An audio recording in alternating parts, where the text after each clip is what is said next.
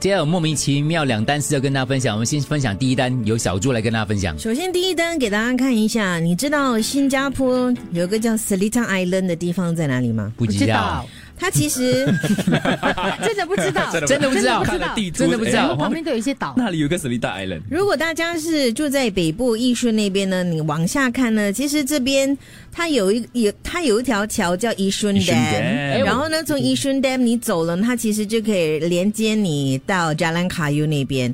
所以其实在这里哦，往里面走，里面走哦，它那边有很多的那个 mangrove swamp，然后。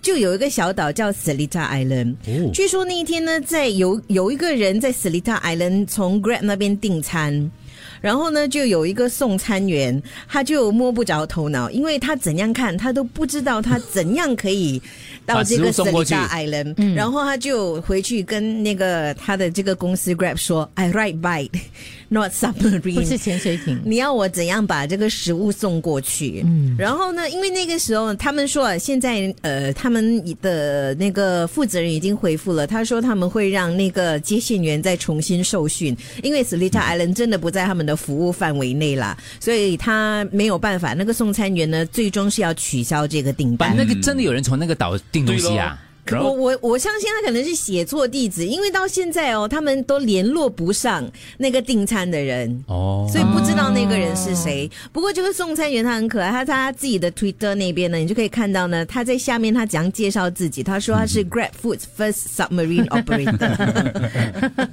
非常可爱，非常可嗯爱。